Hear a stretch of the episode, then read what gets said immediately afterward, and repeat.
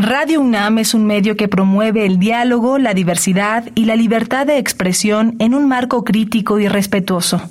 Los comentarios expresados a lo largo de su programación reflejan la opinión de quien los emite, mas no de la radiodifusora. ¿Qué podemos hacer hoy por el planeta? La moda rápida contamina el agua con químicos tóxicos para teñir las telas y al año se producen 80 millones de prendas. Por eso, te recomendamos buscar marcas que sean amigables con el ambiente. Habitare. Hola, ¿qué tal? Sean bienvenidos y bienvenidas a una nueva transmisión de Habitare, Agenda Ambiental Inaplazable. Yo soy Mariana Vega, gusto saludarles en este programa y como cada semana me da aún más gusto compartir espacio al aire con la doctora Clementina Equiwa. Hola Mariana, sí, siempre es un gusto encontrarnos y reencontrarnos en nuestro habitare. Y bueno, es que ahora eh, particularmente queremos retomar el tema de los primates que nos quedamos un poco picados. Entonces volvimos a invitar a Juan Carlos Serio, que les recuerdo es biólogo de la Universidad Veracruzana y ahora es investigador en el Instituto de Ecología de Jalapa en Veracruz. Bienvenido, Juan Carlos. Muchas gracias. En verdad estoy muy honrado nuevamente de estar con ustedes, Clemen, Mariana. En verdad es un privilegio para mí eh, tratar de compartirles un poquito de lo que hacemos. Muchísimas gracias, doctor Juan Carlos Serio. Y ustedes quédense con nosotros, porque el día de hoy, para seguir ahondando en este fascinante mundo de los primates, vamos a hablar acerca de changos y monos, identidad y conciencia. Quédense con nosotros, esto es Habitare, Agenda Ambiental Inaplazable. Empezamos. El Instituto de Ecología de la UNAM y Radio UNAM presentan. Toma segundos destruir lo que ha crecido en años Toma horas devastar lo que se ha formado en siglos.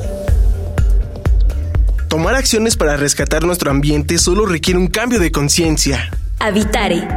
Agenda ambiental inaplazable. Ciencia, acciones y reacciones para rescatar nuestro planeta. Nuestra, casa. Qué gusto que continúen en este Habitare. Les adelantábamos al inicio que hablaremos acerca de changos y monos, identidad y conciencia. Clemen, dos palabras muy grandes, dos conceptos que seguramente todas y todos entendemos algo diferente, pero asociándolo a este grupo, a los changos y monos que ya conocimos en este habitare pasado, eh, acerca de sus peculiaridades, de cómo se pueden acercar incluso a lo que nosotros mismos somos, hoy vamos a hablar acerca de qué papel juegan dentro de nuestras sociedades. Sí, y bueno, eh, cómo nos relacionamos con ellos, porque pues indudablemente siempre hay, como decía la vez pasada, mucha atracción por estos animales y pues desafortunadamente eso ha llevado a que la gente piense que son buenas mascotas y luego se llevan unas malas sorpresas. Entonces, bueno, eh, Juan Carlos, un poquito antes de entrar al aire, nos decía que quiso él y su equipo y, estimular a, sus estudiantes a trascender de la publicación de los trabajos científicos en revistas especializadas a sensibilizar a la gente. Entonces, bueno, tiene varios proyectos eh, quisiera que nos platicaras un poquito, por ejemplo, lo que han hecho en, eh, Villahermosa o en Tabasco, ¿no? Para, para acercar a la gente local y lo que ha hecho la gente, que es luego la parte sorprendente, ¿no? Porque llega uno con algunas ideas, y te llevas la sorpresa de que ellos tienen muchas más, ¿no? Entonces es muy inspirador. Cuéntanos, Juan Carlos. Bueno, sí, pues mil gracias. Eh, en realidad es justo eh, como lo empezabas a platicar, en algún momento ya de, esta trayectoria de 32 años siguiendo monos por varias partes de todo el sureste de México, caímos en cuenta que, eh, digamos que la, rutina científica te hace ser solamente una especie de robot que se la pasa publicando, publicando, publicando, en términos que muchas veces solo eh, entienden tus pares, tus colegas que tienen este tipo de conocimiento de los términos técnicos, académicos que uno maneja. Sin embargo, para nosotros, cuando andábamos en campo, era muy evidente que la gente se nos quedaba viendo así como de, bueno, ¿y estos por qué vienen desde tan lejos para identificar algo de eh, nuestros monos que nosotros vemos aquí en la vida cotidiana? Y entonces, en, una, en un acto de reflexión dijimos, pues es que lo que pasa es que nosotros no estamos siendo capaces de traducir lo que estamos generando aquí, las razones por las que venimos desde tan lejos, para la gente que nos está abriendo su entorno y eh, nos hace falta involucrarnos más. Entonces, empezamos a hacer un conjunto de, esfuerzos. Eh, en principio fueron eh, ubicados en el municipio de Balancán, en Tabasco, donde hemos trabajado durante mucho tiempo. Y algo que fue muy relevante es que empezamos desde nuestros guías de campo hasta con las familias locales, como para saber qué es lo que realmente conocían y que además de por sí de lo que nos transmitían, eh, podíamos eh, empezar como a intercambiar de conocimiento. Lo que llegamos a, repentinamente a, sentirnos orgullosos, cada quien desde su óptica, del conjunto tanto de ambiente, del espacio vital de los monos, como de los monos mismos, porque eran importantes para ellos. La gente decía, bueno, es que estos animales empiezan a, gritar desde la madrugada y son como mi reloj, eh, como mi reloj despertador, que están avisándonos que ya es hora de irnos a la milpa, que empezar a sacar las vacas, este tipo de detallitos muy de empíricos que te decían, por ejemplo, también, es que si empiezan a aullar a una hora como el mediodía, es que va a cambiar el clima, también si empiezan a aullar de tal o cual manera es que viene un temblor, que viene algún tipo de evento catastrófico. Y entonces, eh, para la gente local tiene cierta información arraigada en el transcurso de los años. Eh, para nosotros tiene, por supuesto, otra interpretación, pero cuando las fusionamos empieza a ser algo compartido y cuando tú compartes empiezas a intentar eh, vincular estos dos términos de los que hablaban, identidad y conciencia. ¿Y cómo quisimos profundizar en eso? Bueno, ahí en Balancán dijimos, bueno, pues tenemos que empezar, además de lo que compartamos con la gente local, a tratar de convencer a nuestras autoridades que nos reciben en ese municipio de la importancia de lo que tienen aquí. Y entonces nos fuimos a meter con el cabildo, con el, presidente municipal y sus regidores, para que nos escucharan hablar del asunto de los monos y de las selvas y de lo importante que debían ponerle atención. Yo creo que nos vieron como bichos raros, realmente yo creo que no nos, no nos este, entendieron gran cosa de los términos y de las razones del por qué, pero al final de cuentas logramos que en un acta de cabildo nos permitieran decretar al municipio como Balancán, santuario sagrado del mono zaraguato negro. Y esto significa un respaldo legal de eh, identificar a esta área como este eslogan que le da eh, identidad más allá de, la, de lo que con la gente local ya estábamos logrando. Este mismo decreto trascendió todavía a una escala mayor en el diario oficial de gobierno del estado y desde 2019 ya es Balancán, santuario sagrado del mono zaraguato negro. Y es eh, sagrado eh, porque, si recuerdan, em, el sitio donde trabajamos en Balancán está pegadito al río Usumacinta y el río Usumacinta, el vocablo maya eh, de Usumacinta se refiere al río del mono sagrado, en alusión a los monos aulladores. Entonces, pues empezamos a hacer algo que fuera mucho más vistoso, ya con el respaldo de las autoridades, ya con el respaldo de la gente local, dijimos, pues tenemos que hacer algo más vistoso.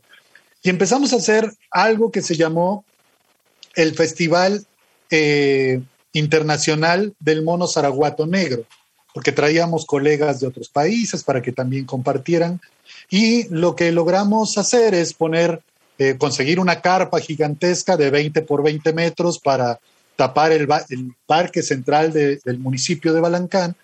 Y en ese, eh, en ese parque, en uno de los extremos, estaba un escenario donde teníamos a numerosas escuelas locales haciendo bailables, canto, poesía, teatro, todo con la condición de que fuera relacionado con los primates, con los monos. Entonces, de repente escuchábamos a eh, la canción del baile del mono o del baile del gorila y los niños bailando, en fin, todo esto relacionado con la imagen de los primates.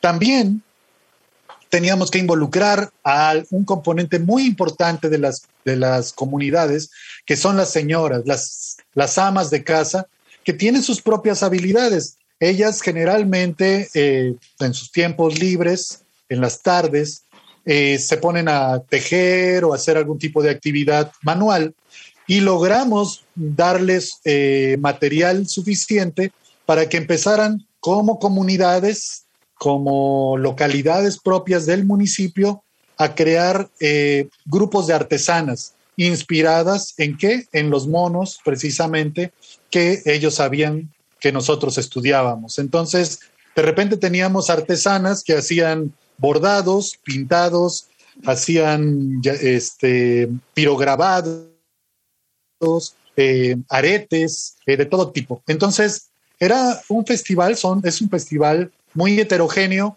con la participación de las escuelas locales, con las artesanas, con eh, las autoridades, con también eh, grupos que venían obviamente de, gobierno del estado, del municipio mismo.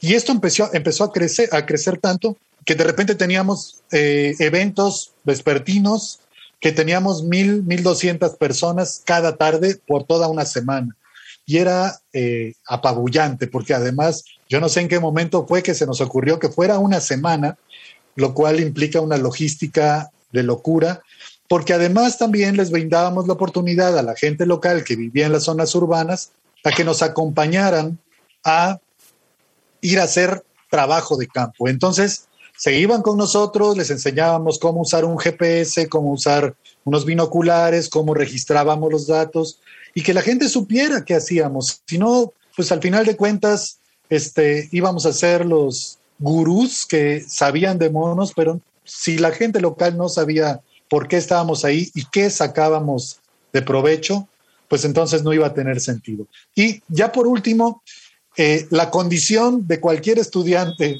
que viene conmigo a mi, a mi grupo es que le tiene que entrar a este tipo de actividades. No puede ser el jovencito o jovencita que se sienten los supercientíficos y que solamente se quedan en la publicación técnica. Ellos tienen que entrarle y además lo han hecho también, que en realidad ellos son los, los motores de estos festivales, ¿no? Son los que organizan los talleres con los niños, las actividades con las señoras. Este, al final de cuentas es un esfuerzo compartido que creemos estar rindiendo frutos muy bonitos en cuanto a este término de identidad y conciencia. Además, porque es muy interesante escucharlo, tenemos referentes a lo mejor al escuchar Festival Internacional y de inmediato viene algo relacionado al cine, por ejemplo. No creo que es mucho más común, claro, que estas actividades de cultura o de entretenimiento estén presentes todo el tiempo pero ese camino de forjar una identidad y conciencia que narra eh, ahorita Juan Carlos me parece brillante porque además sí hay una identidad y una conciencia de ambas partes, tanto de la población como de las y los científicos, pero juntas ha de ser una experiencia impresionante, ¿no? No todos los días tenemos eh, la oportunidad de escuchar qué es lo que pasan eh, los y las científicas. Entonces, cuéntanos, por favor, Juan Carlos, ¿cuál fue tu pensamiento al ver que esto con el paso del tiempo y con más interés, pues iba creciendo y creciendo? ¿En qué momento tú a lo mejor sentiste que el trabajo eh, ya estaba realizado o aspiraban a más? Cuéntanos qué pasó en esos momentos. Yo, creo que, que el mayor de los privilegios que se pueden tener como académico es que la gente entienda por qué estás ahí haciendo tal o cual cosa. Eh, yo no les iba a hablar de la desviación estándar de mis datos, porque al final de cuentas, pues eso no iba a ser importante ni se iba a poder comprender en plenitud, ¿no? Y fue muy, muy interesante cuando ellos, después de todas estas experiencias, se daban, eh, abrían los ojos y decían, oye, pues entonces las heces de los monos traen semillas que ayudan a que empiecen a germinar nuevos árboles, entonces tengo que cuidar estos árboles. Eh, estos que están naciendo de las heces, de las semillas que están dispersando, o voy a sembrarles árboles para unir fragmentos de vegetación y en el futuro ellos puedan caminar por esa avenida de árboles. Empezaron a involucrarse como de manera natural o como dicen los chicos de ahora, de manera orgánica para este tipo de este, actividades en favor de los primates con los que conviven cada día. Si bien los veían como parte del entorno natural, me parece que después de este tipo de intervenciones, los veían casi como miembros de la familia, como miembros de eh, ese eh, paisaje sonoro, si le llamamos de esa manera, que todos los días estaba ahí presente para anunciar que la vida estaba activa, ¿no? Y eso en realidad es muy, muy relevante para uno como académico, pero también verlo ya que se les quede como, como si se les implantara un chip, este, en verdad es mucho, muchísimo más eh, gratificante en todos los sentidos. Está padrísimo. Y eh, a mí me gustaría ver si, o saber si, si de alguna manera pueden percibir que haya un efecto de esta de esta conciencia ¿no? de, la ciudadanía, si, si, notan que hay más eh, tribus de, de zaraguatos o si efectivamente se está extendiendo un poco la selva, eh, de alguna manera, ¿no? Como, como percibir la otra cara, ¿no? La gente se entusiasma mucho, efectivamente, eso es bien padre, pero pues al final de cuentas lo que quiere uno es ver eh, cuál es el impacto en el ecosistema, ¿no? El impacto positivo. Sí, yo creo que eso se puede medir a diferentes escalas. Podemos ir desde los jovencitos, los niños, que al final de cuentas eh, están eh, siendo muy receptivos de lo que les transmite uno con las charlas y con las actividades lúdicas que les ponemos y eso es bien, bien interesante porque de repente ellos se vuelven hasta tus informantes y te dicen, oye, eh, fíjate que ahorita que estás hablando de los monos araguatos o de los monos araña, nosotros vimos uno tal fecha, estaba haciendo tal cosa, estaba comiendo tal cosa y pasó en un grupo de tantos animales. O te pueden decir inclusive cosas como mi papá casó uno hace tres años y eh, tal cosa, ¿no? Entonces son un poco nuestro enlace de eh, información, pero también, pues siguiendo esta escala de información, de vinculación con la gente local, también los señores de las comunidades te empiezan a preguntar mucho más detalles de muchas cosas, ¿no? Nos, nos, nos preguntan, por ejemplo, qué eh, especies comen más en qué temporada del año, por qué las comen, por qué no comen más de unas que de otras, este, si no deberíamos realmente cazar algunos porque ellos ven muchos, cuando en realidad no es que haya muchos, eh, o porque son muy escandalosos, cosas de ese tipo. Y las señoras mismas, algo que, que es muy notorio es que ellas son muy enfáticas en tratar de sembrar más árboles. Ellas son un poco las, las, las mujeres empoderadas de la comunidad, que son las que al final sugieren o no qué hacer, eh, ya sea a sus maridos o a los jovencitos, ¿no? Y por ejemplo, ahora que estamos eh, regresando a la zona para hacer algunas actividades, y hay estos programas de reforestación que, impone el gobierno federal. Muchos de estos programas los están enfocando precisamente a las especies que comen los monos y a, eh, entre otras cosas, a unir fragmentos de vegetación. Entonces, esto realmente me parece que es la forma en la que nosotros nos vinculamos y les dejamos esa necesidad de seguir viendo a estos animales de manera cotidiana gracias a sus eh, actividades que son las que ellos solos son los que van a lograr la conservación de los monos y del hábitat, no los académicos. Los académicos estamos ahí, vamos, regresamos y todo. Pero la realidad es que si se quiere tener conservación de esta o cualquier especie, pues es el esfuerzo que la misma gente local va a poder ponerle a este tipo de actividades, pero si no se les motiva, pues a veces simplemente no va a pasar de que se siga deforestando porque pues es un elemento más del, del entorno, como una hoja que cae. Y esto no podemos permitirlo si nos llamamos académicos. ¿no? Claro. antes de continuar con esta idea tan interesante que expones, que me llama la atención por justo el papel que tienen las académicas y los académicos en el resto de, de la población, si tienen alguna duda hasta el momento de nuestro tema de hoy, changos y monos, identidad y conciencia, nos pueden escribir a través de nuestras redes sociales. Sí, por favor, estamos en Facebook, Instituto de Ecología UNAM, en Twitter, arroba y Ecología UNAM, y en Instagram, Instituto-Ecología UNAM. Por allí nos pueden mandar dudas o comentarios que tengan de este tema. Y Juan Carlos, justo cerrabas con esta idea de, de un tipo de vocación que no muchas veces se platica en el resto de la sociedad, de que es necesario para continuar impulsando este tipo de proyectos ¿no? y de ideas que a final de cuentas ayudan a la conservación, pero también a la convivencia que ya se tiene hoy día con estas especies. No, no solamente es a futuro por el tema a lo mejor de que estén en riesgo, sino porque ya están aquí y hay personas que conviven con ellos. En la ciudad a veces nos es un poquito más difícil entender quizá eso porque no tenemos ese acercamiento. ¿no? Y mi pregunta va relacionada si tú en lo personal y con la experiencia que tienes, crees que cualquier persona interesada a lo mejor en este tema, en el caso de changos y monos, ¿no? O de acercarse a esas actividades, sea necesario que vaya a lo mejor a una de estas comunidades o que se una a lo mejor a un grupo de científicos, en el caso de que no lo sea, eh, para poder entender todo esto que están tratando de hacer, de crearles identidad y conciencia.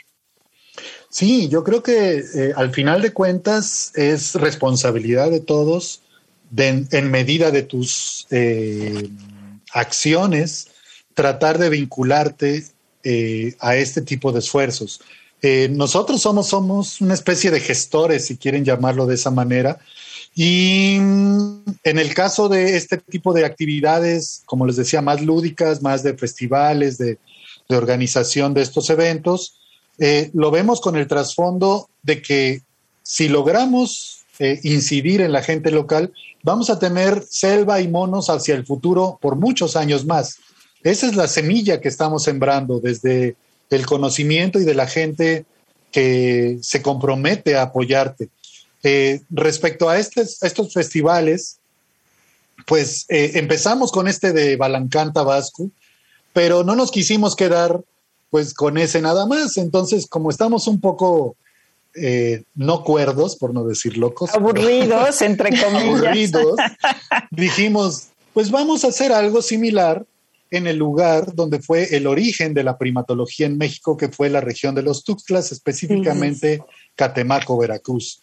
Y entonces ahí se nos ocurrió hacer un festival que era un poquito más corto, empezaba el viernes y terminaba, termina los domingos, que se llama Changos y Monos Tesoros de los Tuxtlas. Y ha sido el exitazo más grande del mundo. O sea, eh, para empezar en, ambas, en ambos sitios, eh, no hay, eh, penosamente, pero bueno, para algunos puede ser afortunado, no hay actividades como cine o centro comercial o alguna cosa de estas. Entonces, cuando llegamos con estos festivales, es una oportunidad de reunirse con esta misma eh, estructura que les platicaba, ¿no? De las artesanas. De repente teníamos 20 grupos de artesanas de toda la región de los Tuxtlas que acumulaban a 350 mujeres de toda la zona, por ejemplo, ¿no?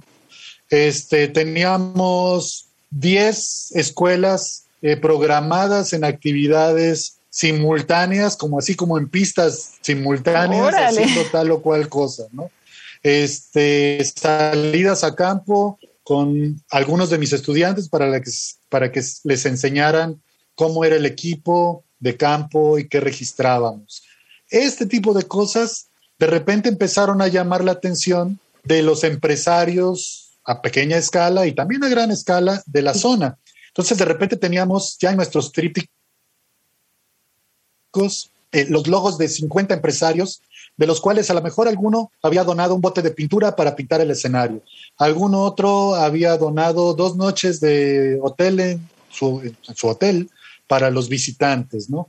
Y eh, empezamos a jalar a grupos de música de tal calibre como los Cojolites, que son un grupo realmente muy, bueno, de, gran trascendencia a nivel nacional,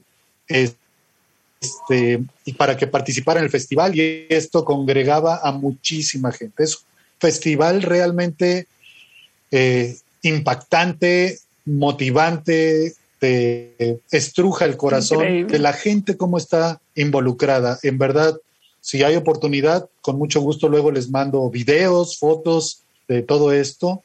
Y algo que dijimos también, siguiendo esta tónica de que, de que no nos quedamos con, con lo que vemos que nos está resultando eh, adecuadamente, dijimos, bueno, pues está bien que venga mucha gente, tenemos a veces noches de mil, dos mil personas en todo el parque, se cierra todas las calles de alrededor del parque, imagínense, este, hay 500 sillas, todas ocupadas, eh, todo esto. Pero dijimos, bueno, pues serán cuando mucho mil personas, si bien nos va, si no nos llueve también, a veces nos llueve, pero mucha gente no puede venir desde sus comunidades. Y bueno, pues finalmente eh, te agradecemos mucho, doctor Juan Carlos Serio, por habernos acompañado en este Habitare, por todo este maravilloso trabajo que realizas y seguiremos en contacto mostrándole a nuestros radioescuchas, ¿no? Cada vez más un poco de estas actividades que se realizan. Muchas gracias por habernos acompañado. Encantado, en verdad un honor para mí y muchas gracias por la oportunidad de platicarles estas monoaventuras en las que nos metemos. Y pues le agradecemos al Instituto de Ecología de la UNAM y a Radio UNAM. Información de Italia Tamés y Esmeralda Osejo Brito. En la voz de las cápsulas, a Lisbeth Mancilla, operación técnica y producción de Paco Ángeles. Y en las voces les acompañamos Mariana Vega y Clementina Kiwa. No se pierdan la próxima emisión de Habitare Agenda Ambiental Inaplazable. Los esperamos. ¿Qué podemos hacer hoy por el planeta?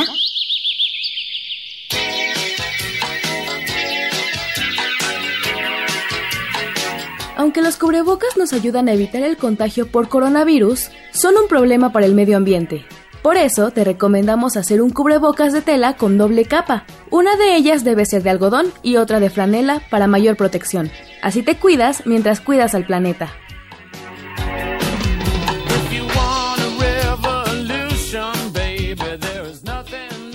Visita ecología.unam.mx para obtener más información sobre el tema de hoy.